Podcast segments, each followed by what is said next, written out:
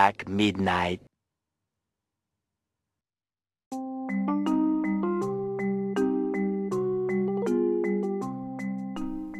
え皆さんどうもこんばんは。空論城プロジェクトのロビンです。この番組は普段なかなか体験できない変人の頭の中を旅できる番組をテーマに、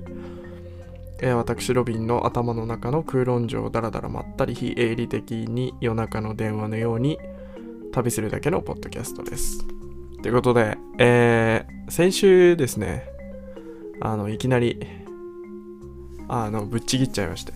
私あの収録を、えーおろそかに しちゃいましたけどね。うん。まあ別にいいんですよ。この番組は私のための、まあ言ったら私自身のあの自治区なのでね。誰の権力も及ぶところではないんですけども、いや今日、その、なんだろう、結構突発的に撮ろうってなったわけではなくて、うん、ちょっとね、あの、お知らせ続きで申し訳ないんですけど、ちょっといろいろ、皆さんに、あの、お知らせというか、またありまして、うん、ちょっと本当にお知らせ続きでね、本当に申し訳ないなっていう気分ではありますが、てか、あの、お前大丈夫か？って言われそうですが、ちょっとね、一個皆さんに、えーお知らせというか、があります。えっ、ー、と、まあ、なんだと思いますか？って聞いても多分わかんないと思うんで、言います。えー、私のお知らせというのは、私ですね、この空論上プロジェクトをこの前、本当にこの前ですよね、2週間前ぐらいに立ち上げて、まあ再スタートしたわけなんですけども、今回ね、かねてより、えっ、と、もう一つチャンネルを運営することとなりましたので、まあ、えっ、と、まだ空論上プロジェクトは深夜大革命から、あ、じゃあ文化、文化大革命の時代から移って、まあ、そのオーディエンスとしてはまだ10人ぐらいかな、聞いてくれてるのはそのぐらいなんですが、ありがとうございます。子さんの方がほとんどなのかなって思いますが、えー今回ですね、立ち上げる番組はですね、なんと、かねてより私が希望しておりました、えー、二人体制でやっていこうと思います。でですね、あの、それにあたって、まあ、いろいろその、ポッドキャストのパートナーを探すっていうこと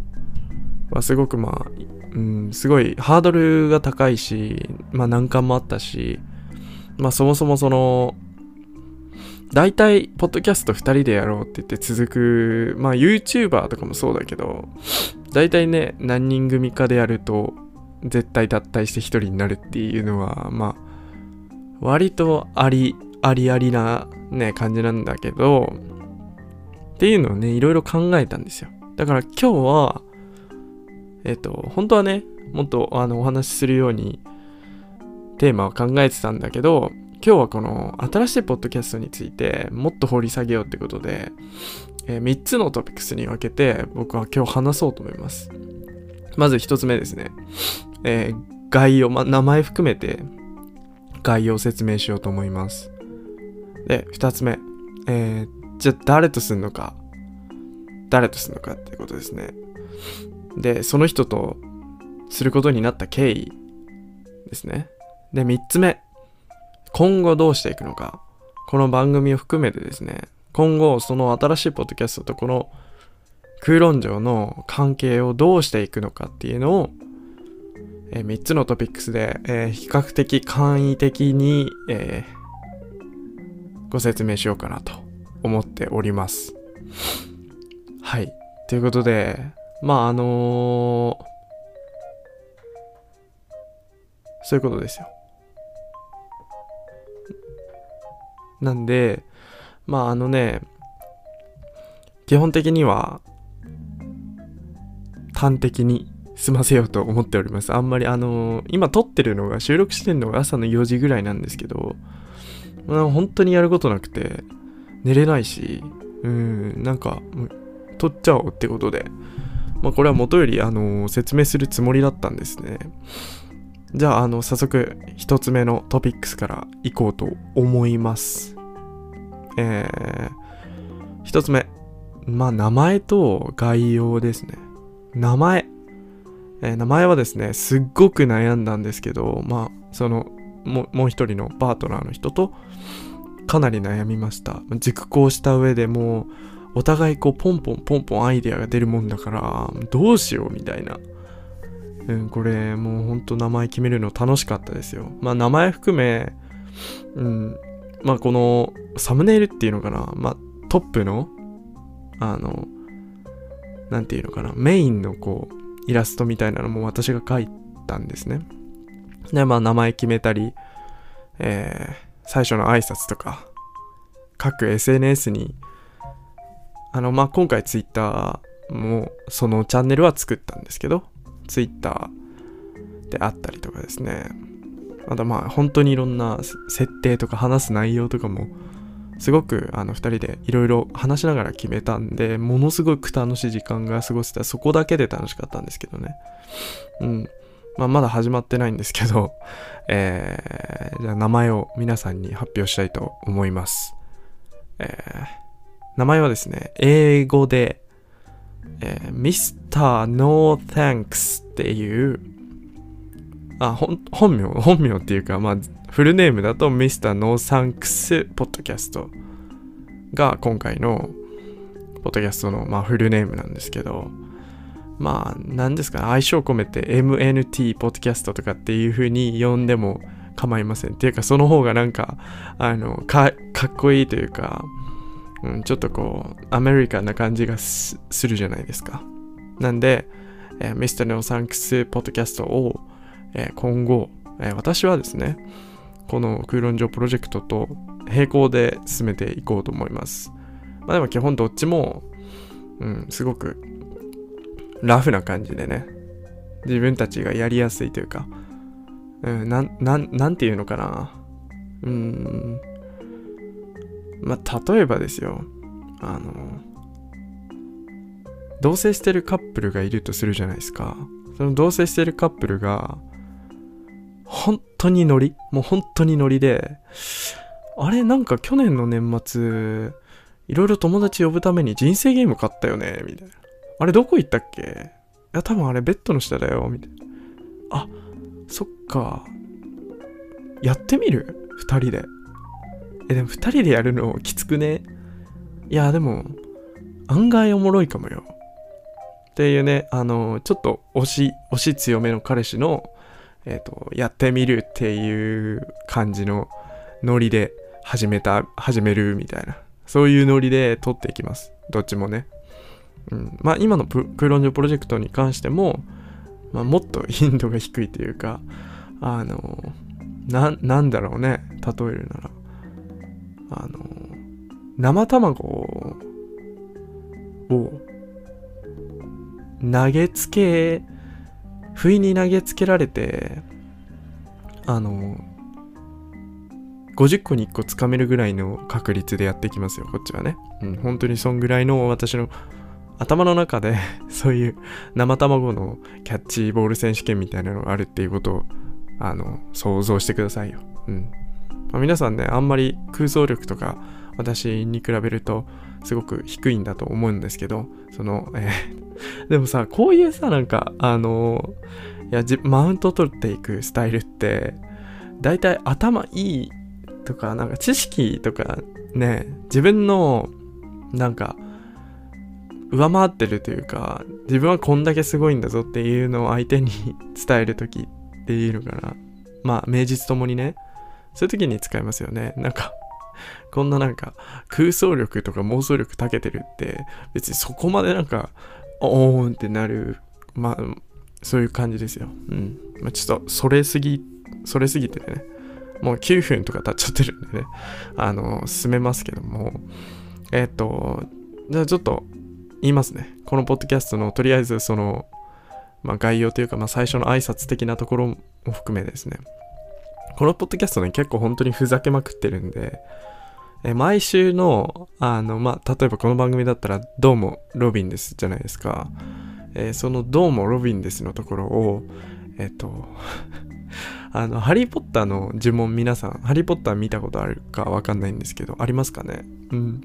ハリーポッターって、あの、研究所に見学に行ったら、なんか、試験管から逃げ出した、あの、ミラクルスパイダーに、不意にこう、手の甲を噛まれて、えー、雲人間になる男の話なんですけどもね。うん。えっ、ー、と、その男が、あの、ホグワーツっていう学校に入って、あの、魔法使いになろうっていう話なんですよ。うん。で、その、ハリー・ポッターっていう作品の中で呪文が出てくるわけです。魔法使いだからね。で、皆さんも、まあ、やってほしいんですけど、えー、っと、Google で、えー、ハリー・ポッター呪文一覧って調べたら、ウィキペディアとか出てくるんですね。で、そこを、あ、あの、あが、なんていうの ?50 音順で書いてあるんですよ。今日もあれですからね。ノーカットであの全部ぶち込みますからね。あの僕が脳がバグって、あの1分とか黙んない限りはこのままもう編集はもうあのジングルとかつけて BGM つけてもうそのままパンって出します。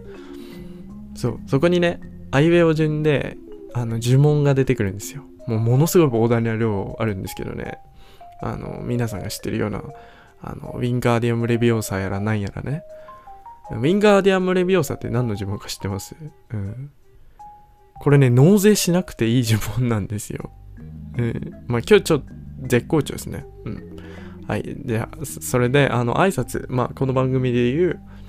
どうもロビンですのところを、その、あいうえお順で呪文を隠し、その、毎回、あ、あいうえお順で言っていこうっていう、ね、あの、ふざけっぷりですよ。もうこの挨拶一つでもう、どんだけふざけた番組かっていうことがわかりますよね。じゃあ、ああの、まあ、概要というか、決まり文句言ってきます。えー、これは、打天使お前、打天使お前っていうのは私なんですけど、あの、その、ね、パートナーの人から呼ばれてるのがお前っていう感じなんで、僕はお前なんですけど、名前が。このこっちのポッドキャストではロビンで、あっちはお前ね。これは打天使お前と福音を与えられたブロ。ブロっていうのは僕がその人のことブロって呼んでるから、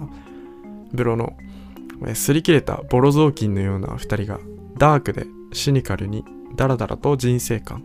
価値観、映画、えー、音楽などなどについて話すだけの週末世界の記録である。週末はウィークエンドじゃなくてあの、終わるに待つって書いて週末ね。週末世界の記録である。えー、なお、このポッドキャストは一部プロパガンダ的な要素を含んでおりますと。えー、含んでないです。これはなんか、まあ、ダークユーモアみたいなところで、えー、そうやって記載しましたけど。まあ、かん、そんな感じですよ。でね、まあ、うん、まあ、さっきも言った通り、ダークでシニカルなトークを、結構していくと思います。結構ユーユーモアも交えながらね。うん。かといってまあその、何て言うんだろうな、今話題の誹謗中傷じゃないけど、やたらめったらその、ダークな方向に行くっていうわけではなくて、結構人生観、価値観っていうところを結構メインに話していくのかなと思います。毎回1個のテーマについて、うん、大体15分から30分ぐらい2人で話して終わりって感じですけど。うん、まあ、わかんない。まあ話がそれちゃうけど、誹謗中傷、あの、お疲れ様ですって感じじゃないですか、今。いや、そのお疲れ様ですっていうのは、あの、亡くなった方に対して啓発の発言をするつもりはないんですけど、あの、やたらめったらこう、こう人を攻撃する人に対してお疲れ様ですっていうことなんですよね。うん。なんですけど、まあ本当に誹謗中傷とかではなくてね、うん、ユーモアが必要なんですよ。ディスっていうのは。うん、ディスには尊敬も入ってないといけないし、えっ、と、まあユーモアも入っていないといけないし、うん。で、僕は思うのがね、本当にそんなに批判したいんだったら、ポッドキャスト始めよう。うん。ポッドキャスト始めよう。したら、老人を四国に移住させるっていう、あの、マニフェストとかも語れるんだから。語っちゃいけないんだけどね。うん。だから老人って不特定多数じゃないですか。老人って一般的に呼ばれるもの、あの、くくりもあるけど、あの、基本的にはこのポッドキャストは語り手のその思考の中での話なんで、うん。で、こうやって声だと感情も伝わるでしょ？だからね、あの、誹謗中傷する皆さん、ポッドキャストを始めましょう。そして、ポッドキャストをこれまで以上に日本で浸透させよう。うん。もっと楽しい話ができるし、もっと、ポッドキャストっていうジャンルを日本で、あの、もっと有名にしていきたい。うん。別にね、あの、収益化が狙いとかそういうことじゃないんですよ。なんか本当に、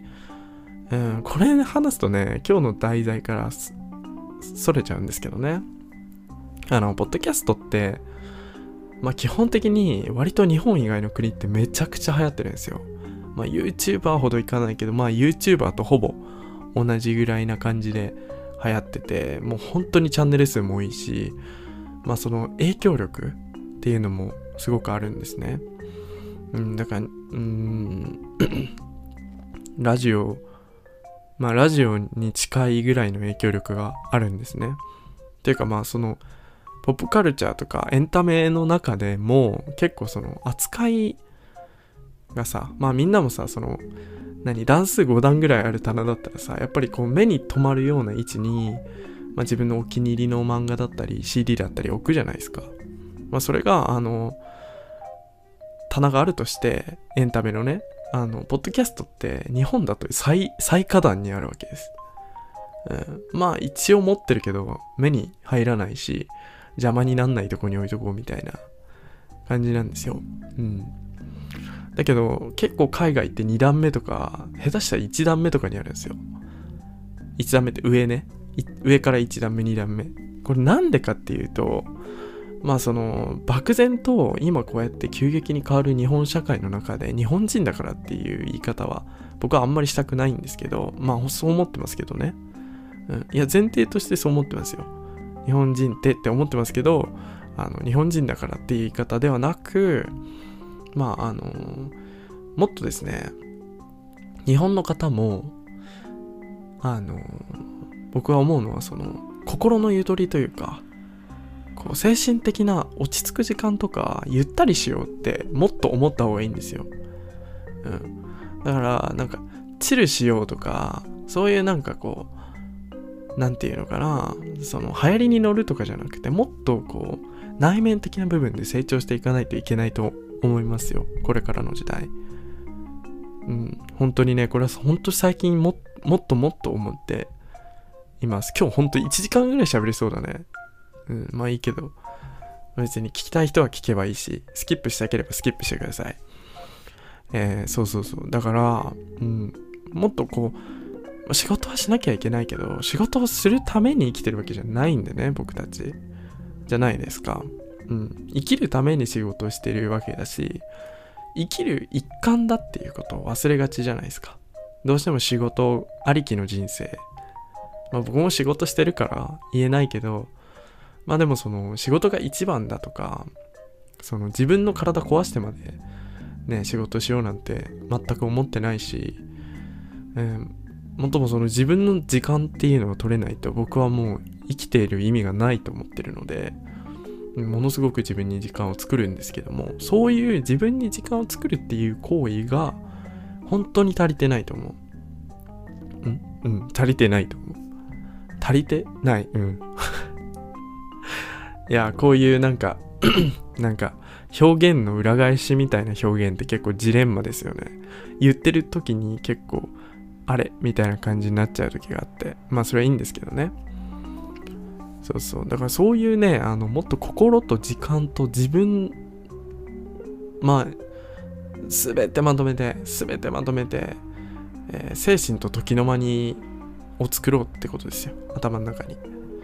うん。まあ、皆さん、ちょっと今、ね、まあ、このポッドキャスト聞いてくれてる人は割とその自分の時間を作れる、ちゃんと作れてる人で、自分の趣味とか自分の主張とかね、結構いろいろちゃんとしっかりされてる方だと思うんですけども、今ね、目閉じてみてくださ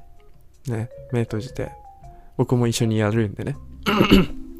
で、これはまあその自分の、自分との対話っていう意味で、まず頭の中に、えー、ドアをイメージしてください。閉まってるドアです。まあこれはね、あの、どんなドアでもいい。自分が入りたいと思うようなドアでもいいし、まあ本当にシンプルなものとか、うん。ただし透明なのはダメですよ。透明なのはダメ。はい。で、このドア、開けちゃってください。ね。で、このドアノブをね、ギュルってやると、ギュルって音しないか。このドアノブをピンポンパンって回すと、まあその中に椅子と机があるわけです。真ん中にね、部屋の隅っこでもいいですよ。そう。で、そこに、そこまでゆっくり歩いていって座ってください。で、机の上に今は何もないけど、自分が好きなものを思い浮かべてください。うん。まあ、このポッドキャストを聞いてくれてる人は自分の好きなものを思い浮かべてくださいって言われたらディズニーランドやディズニーシーが思い浮かぶ人はいないと信じてますけども、うん、本とかねあのレコードプレイヤーとかほあの本はいいとか、えー、まあいろいろあるじゃないですか。うん。で、あ、あれですよ、ドア閉めるの忘れないでくださいね。そ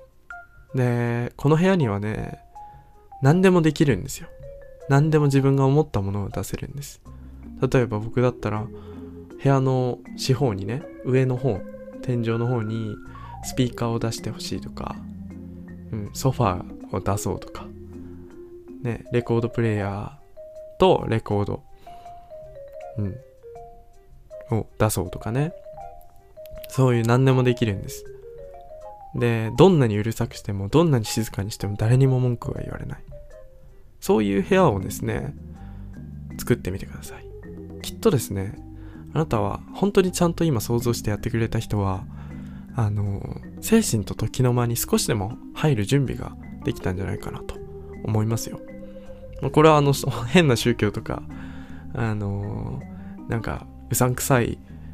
ね、紹介とかではなくて、だから、なんて言うんだろうな。こういうの自分の意識の中でやってみたら、もっとこう、心の中でゆとりができるし、時間も、言ったら作れます。だし、うん、それによってこう自分との対話とか、こう、いろんなね、物事に対する考え方とか、うん、を、もっと見直したり、もっと深く考えたりする、えー、て言うんですかね、ステップ1となります。だからこれが全てじゃないし、こういうやり方じゃないやり方もあるけど、これが精神と時の間へ入る第一歩になると思います。で、話を戻すと、そういう、あの何て言うんだろうな、まあそのゆとりを作るっていう時間がないように錯覚しちゃってるんですね。うん。まあ日本人っていうのは結構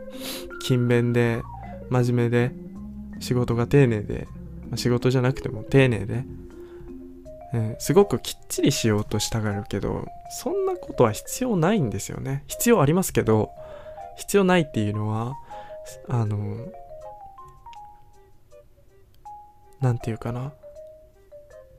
こうじゃなくちゃいけないっていう縛りって本当に必要ないと思ってて、うん。それぞれがそれぞれ違う形でいいし、えっと、それで成り立つ国は、成り立ってる国はもう、たくさんあるというか、日本の方がマイノリティってことを、まだ気づかない人もたくさんいるからね。そう。だから、まあ言いたいのはそそういうことなんですけど、もっと気づくきっかけになるようなことをもっと知ってほしいし、いろんな本読んだり、こういうポッドキャスト聞いたりしてね。で、まあ何が言いたいかっていうと、そういう時間がない、失礼しました。そういう時間がないっていう、時間とかゆとりがないせいで、まあ瞑想したりだとか、自分の時間作ったり、うん、一人で好きなことしたり、まあそのポッドキャストを聞くっていうのもそういうことで、うん、あのまあ基本的に海外の方ってまあ仕事にもよりますけど基本的に自分の時間をかなり大事にします。仕事してるために生きてるわけじゃないので。うん。だから海外の人と仕事するとあのすごくきっちりしてるきっちりきっぱりしてる。うん。結構本当にセパレート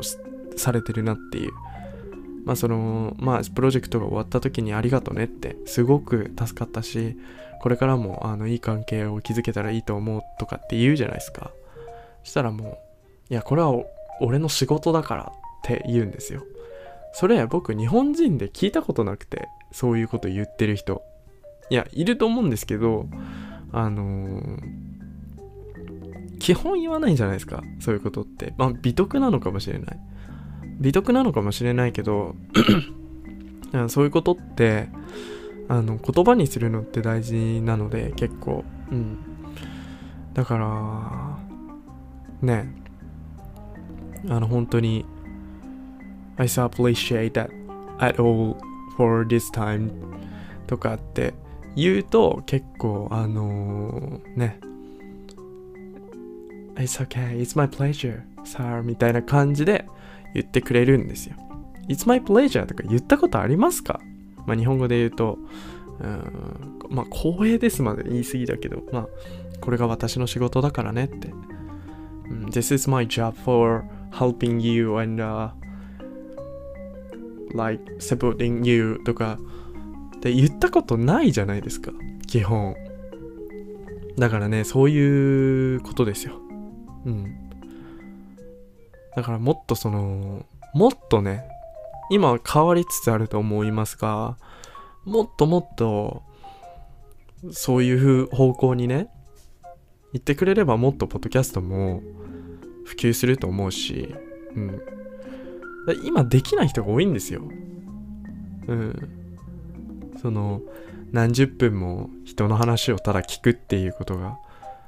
うん、興味ないっていうのも単純にあるかもしれないけど、うずうずしちゃうんですみんな。うん、何かしてなくちゃとか、仕事のこと考えちゃったり、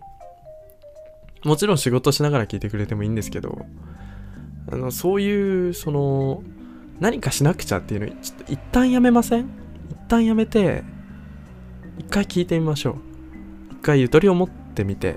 うん、本当に自分に何が大事かっていうのが結構見えてきたりするんで、で、すごく話を戻ると、あの、ね、誹謗中傷する人たち、えー、仕事を、仕事で体が、や精神が疲れきってる人たち、まあ、たくさんいると思います、そういう、まあ、ある意味精神的に結構病んじゃってる人たちっていうのは。だね、そういう時は皆さん、あの、精神と時の間にね、入って、僕のポッドキャストをもっと聞いてやってください。そうするとね、僕も喜びますし、あの、日本全体としてもね、もっとこう、意識が高まるんじゃないかなって思います。今底上げの段階だと思いますよ。本当に。こっから奈落に落ちるか、こっから日本、日本人が成長していくかって結構、うーん、自分一人じゃ変わんねえよって思ってる人がたくさんいすぎて、日本は特にその赤信号みんなで渡れば怖くないっていうねあの国家があるじゃないですか日本人日本って。その国家をもうぶち破っていこうって、うん、していかないとやっぱり意識は変わんないです、うん、で結構意識ってすごくでかい力になります。一人一人が意識を変えていけばもっと大きい力になるんですよ。それって見えないけどあの、いつか見えてくるんで、なんで、まあ、その一歩目として私のポッドキャストを聞いて、あの、全然叩いてくれていいんで、住所とかさらされない限りは、私はまあ大丈夫なんで、聞いてやってください。ということで、もう、脱線に脱線をついでね、あの、機関車トーマスで言ったらね、あの、パーシーがハロルドになったぐらいの脱線ですよ。もう空飛んでますよ、これ。まあ、それはいいとしてですね。どこまで話したっけ？そう、次のポッドキャストの概要を言ったんだ。こういうことを話します。だからこういうことも話します。今話したような、うんあの精神的な精神的っていうか、まあ、スピリチュアルな話とか、うん、結構意識とかねとか人生とはみたいな話を、えー、人生まだ全然序盤のやつが話すっていう まあでもそんなもんですよ。うん。人生序盤の人が話すことって結構大事です。うん。だって人生がもう終わりそうというかまあ人生終盤に差し掛かった人の話もすごく大事だけど時代が違うんだから時代が違えば意識も空気も情勢も経済も全部違うんですよ。うん。そんな時代もあったなってそういう時代もあったんだっていうのを知ることはすごく大事だけど基本的にあのそれは知れるっていうことなんでね。今一緒に生きてる同世代の話を聞く。それはすごく大事なことです。なぜなら今から一緒に未来に行かなくちゃいけないから。だからもっと聞いてください。なんでそういう話をしていきます。でえー、やっとトピックス2です。今もう30分経ってますけどね。いやでもね、すごいと思うよ。30分こんな話できるって。まあいいとして、次2個目。えー、誰とやるんですかって絶対聞かれると思ったんで、あの、言ってきますね。えー、先ほど言った通り、このポッドキャストは、えー、私、お前と、えー、福音を与えられたブロ。この福音を与えられたブロっていうのが誰なのか。これはですね、まあ古い友人とでも言っときましょう。結構もうかなり古い友人、かなりでもないけど、まあ結構何年来の友達です。で、結構もう2人とも結構ね、シニカルなんですよ。ただシニカルでありながら、まあ私も結構こうダークでディープなね、あの、皮肉屋ですけど、2人とも結構皮肉屋で、あのただまあ基本的にどうだろうね。結構真面目な話もしたりしてまあその人男性の方なんですけどあのまあ男性同士でなんかノリとかの電話じゃなくて1時間2時間話せるって結構ないと思うんですね。しかもその女性まあこんな下水話があったんだよとか恋愛の話とかだけじゃなくてそういうスピリチュアルとかまあミュージックとかムービーあの結構ポップカルチャーのシーンとかの話もお互いできるような関係なんですね。結構本当に仲がいいというか、まあ、結構学生時代からの仲でして。でそのそいつとですね、まあ、やろうってことになったんですけど、まあ、基本的に出会いはそんな感じ、まあ、昔まあちょっと何年来の友達ってことで。で、まあそのブロとですね、えー、始めようってなった経緯なんですけど、まあこれ、2年前くらいかな、一回僕が文化大革命を始めるよりも前に誘ったことがあったんですね。もう本当に今よりもポッドキャストの地位が低くて、日本で。で、ほんと入ってきてちょっとしたぐらいかな。なんかその、いや、いますよ。もう何年もポッドキャストやられてる方もいますけど、そういうことじゃなくて結構 Spotify とかサブスク系がね、どんどんどんどん入ってきて、まあ、主流になってきたじゃないですか。ここ何年かで。そうなる、なったぐらいで、ポッドキャストも一応入ってはきてた。で、そういうぐらいの時代ですよ。僕はね、あの結構海外の YouTuber をよく見るんですけど、コーディ・コアンドノエルっていう2人組がいて、タイニー・ミート・ギャングっていう、まあ、ユニットを組んでるんですけど、そのアーティストがポッドキャストっていうのをやってる収録風景とか、その実際にそのポッドキャストを聞いたりして、僕結構そのポッドキャストいいなって喋るの好きだし、うん、だから言ったんですよ。まあ彼、あの前東京にいたんで、やろうぜみたいな。まあその時結構こんなね、ゴテゴテしたもの、何、設備とかもないし、知恵もないしって感じだったんだけど、とりあえずやってみようよみたいな感じで言ったんですが、まあ彼もその、うん、ずっと東京にいるかわかんないからってことで、で、今ほどなんかその、アグレッシブにさ、なんていうの、こういう SNS とかで一緒にできるようなマインドがなかったんですよね、お互い。だから、その時はまあ断念したんですけど、あの、今回自粛になったじゃないですか。まあで、彼はもう東京にはいないんですけど、えっと、自粛になって、結構その、まあ、今っていうこの2020年の春の段階で、ポッドキャストは結構、あの、盛り上がる場所では盛り上がってますよ。一部だけどね。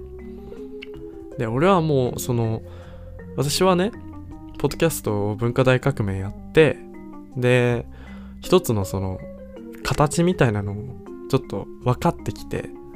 で、このクロンジョプロジェクトに力を入れて、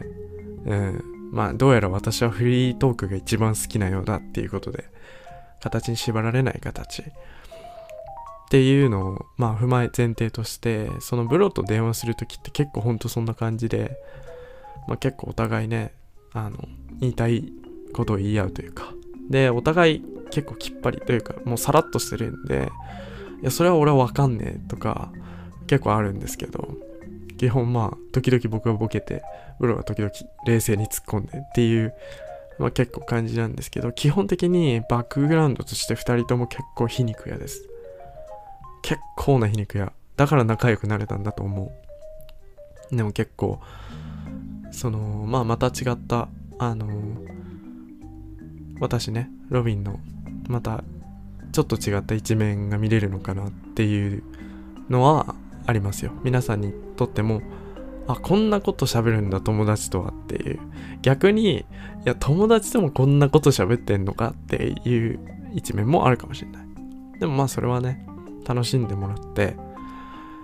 えー、結構、結構楽しいと思う。もう本当にじ、もう今ワクワクしてて、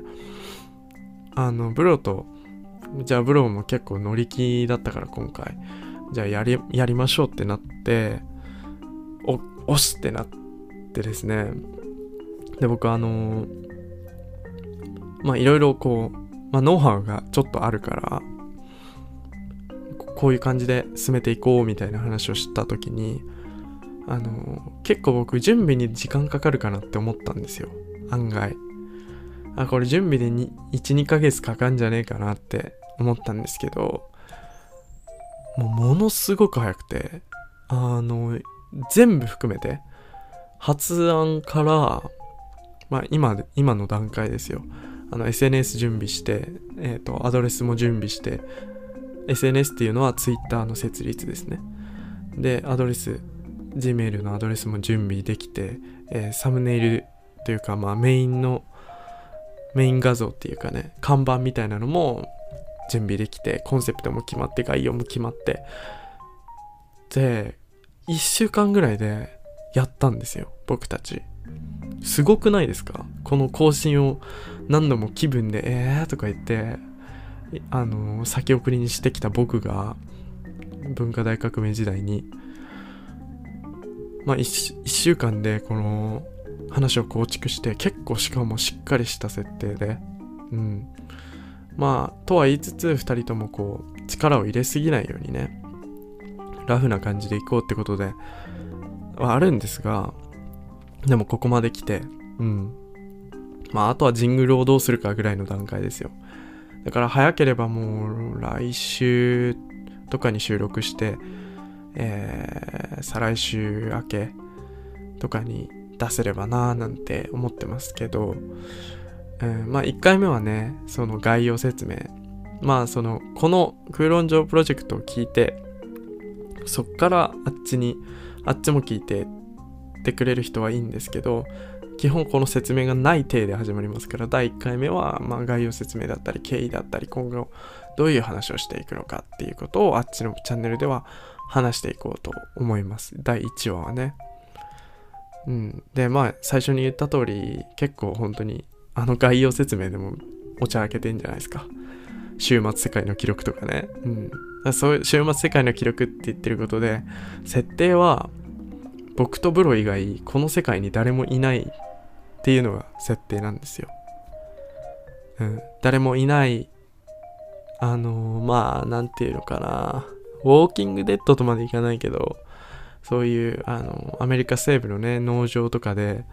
あの、自給自足して暮らしてる。で丘の上にある電波塔の下に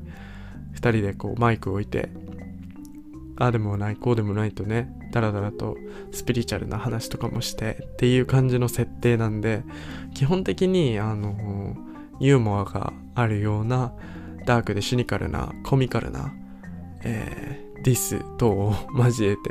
やっていこうかななんて思ってますけどまあ本当に皆さんにとっても楽しめれば僕もいいと思うしもっとポッドキャストのことを知ってくれる人ができる先駆けとなれればまたいいかなって。で今いるポッドキャスターの皆さんとはまた一風違ったようなねあのものが作れればなって思って結構そのアートワークにも力を入れました。本当に力を入れました。あのまあちょっと日本風じゃないけどあのミスターノーサンクスポッドキャストの えっとメインの看板のイラストはすごくね、えー、アメリカンな感じでアメリカンっていうかこう結構にジャパンナイズされてないというか結構海外風なあの感じに仕上がってますんでぜひそっちもね公開されたらあのあのこっちの番組でもその段階で今日公開されましたと。ぜひあの Apple Music、Spotify、えー、とか等々ねサブスクので展開されますんで聞いてくださいっていう風に URL とかも概要欄に貼っときますんで。で今回変わっそっちで、まあ、追加になったのが、まあ、チャンネルはアンカーで作るんですけど、Twitter と Gmail、これが、えー、追加で設定されます。なんで、メールでもいいし、Twitter の DM や Twitter のリプライとかでも、どんどんね、皆さんそっちの方、こっちじゃないですよ。そっちね。あの、ミスターのサンクスポッドキャストの方では、どしどしね、お便りも欲しいと思います。結構人間の心の裏の部分であったり、まあ映画とか音楽とか2人ともめっちゃ好きだから、そういう話でもいいし、まあ単純に僕たちについての質問とか、こういうこと話してほしいとかね、どんどんどしどしそっちにね、応募してくれ、応募っていうか送ってくれたら、あの、その話題について話します。そっちの方がね、あの僕たちもテーマ選ばなくていいんで、まあ話したいことたくさんあるから、しばらくは尽きないと思うんだけど、ぜひね、そっちはね、どしどし送ってほしい。なんかこっちの方がプロパガンダみたいになってない？なんかね、あの政治的な、あの、やつじゃないよ。心理戦じゃないけど、すごくこっちで宣伝してるよね。自分の商品を自分で捨てまする、捨て間でもないけどね。っていうことで、まあそんな感じですね。うん。まあ、で、3つ目、今後やっていくことは、まあ、今話した通りなんですけど、もっともっとね、あの、今まで一人で喋ってたけど、あの、返しがあるんでね、あの、行って帰ってがあるんで、キャッチボールの部分としても、あの、楽しんでもらいたいし、そんじょそこらのね、キャッチボールじゃないからね、これ。あの、言ったらまあ、ピッチングマシンが2人でキャッチボールしてみるみたいなもんなのよ。うん。うん、キャピッチングマシンっつったらなんか変だな。なんだろうね。ラグビーボールとかってさ、投げた時とか蹴った時にさ、どこに行くかわかんないじゃない？あんな感じかな？うん。が2人で、コロコロコロって転がってる感じを想像してくれたら分かりやすいかな。うん。でも結構軸はあって、あの理にかなったこともすごく言う人だし、まあ、僕もねそういう人ではあるのでと思ってるのであの本当に皆さんに楽しい時間を提供ご提供できるかなと思いますんでどしどし、えー、お便りそちらの方でもお待ちしてます。でファーストエピソードが展開された場合にはですねそれもあの、ぜひ言っていきますし、一応この、ポッドキャストの概要欄、このエピソードの概要欄に、ミスターノーサンクスの、えー、新しいポッドキャストのですね、URL、えー、まだ Spotify には出てないから、Twitter と Gmail、一応書いときますね。うん。そして、まあ、これからこれからの僕の全体の活動にしましょうか、最後はね。うん。まあその2つのチャンネルを運営していく。まあ1つはね、あの、ダブルネームで運営していくんですけど、大丈夫かっていう、まあお前、文化大革命時代も結構なんか行き詰まっ、そういう、どんどん増やしていくことで行き詰まったんじゃねえのかって、あの、言われるかもしれないです。大丈夫かって聞かれると、正直わかんないです。僕も。でもやってみる意味はすごくあります。今回のことは。うん、だし、まあ僕も文化大革命時代にものすごくあの、ポッドキャストについて知れたし、実際触れてみることでどうやって進めていけばいいっていうのとか、あの、すごくノウハウも分かってきたんで、まあ、なんとかなるっしょっていう精神で僕もやっていこうかなって思ってますんで、うん、本当にどっちもですね応援してくれると本当に僕もすごくやりやすいしうん。まあみんなで盛り上げていきたい。しまあもちろんですね盛り上げなくても共有して友達とかに共有してもらわなくても皆さんがそうやって自分の時間を作ってねこのポッドキャストを聞いてくれるっていうことはすごく僕にとってすごくありがたい話なんであの僕も誠心誠意やっていこうと思います、えー、じゃあ最後に、えー、僕の最近のブームを、えー、皆さんにシェアして終わりたいと思います。僕ですね自粛になってから結構運動不足で結構激太りしましてまあ食生活やら生活習慣やら運動やらっていうのを一気に全部見直したんですよ。そしたらなんとね、コロナで自粛になる前より痩せちゃって 結構まあ嬉しい悲鳴ではあるんですけどね。で、その、まあ具体的にまた話しますけど、食生活とか、えー、どういう生活に変化を与えたのかっていうのはまた言うけど、その一つとしてね、運動をし始めて、まあ基本1時間走るか2時間歩くか、を繰り返しやってるんですけど2時間歩く時って僕の家近くにかあの多摩多摩川があるんですね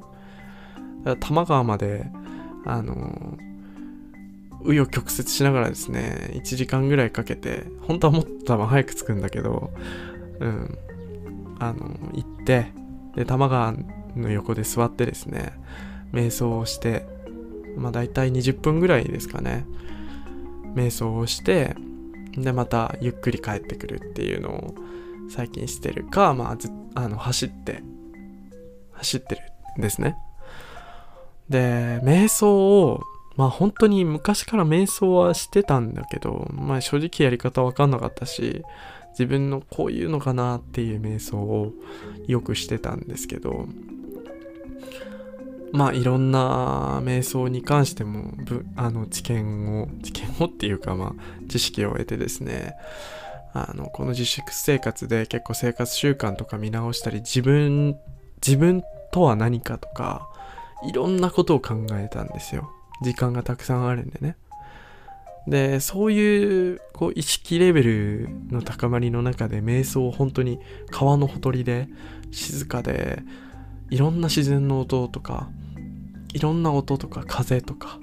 そういうのを感じながら僕が瞑想を、えー、最近しているわけですけどもそういうところでね、えー、ちょっとちょっと楽しみに次のエピソードを聞いてもらうために、え、次回はですね僕が最近やって瞑想して気づいたことというか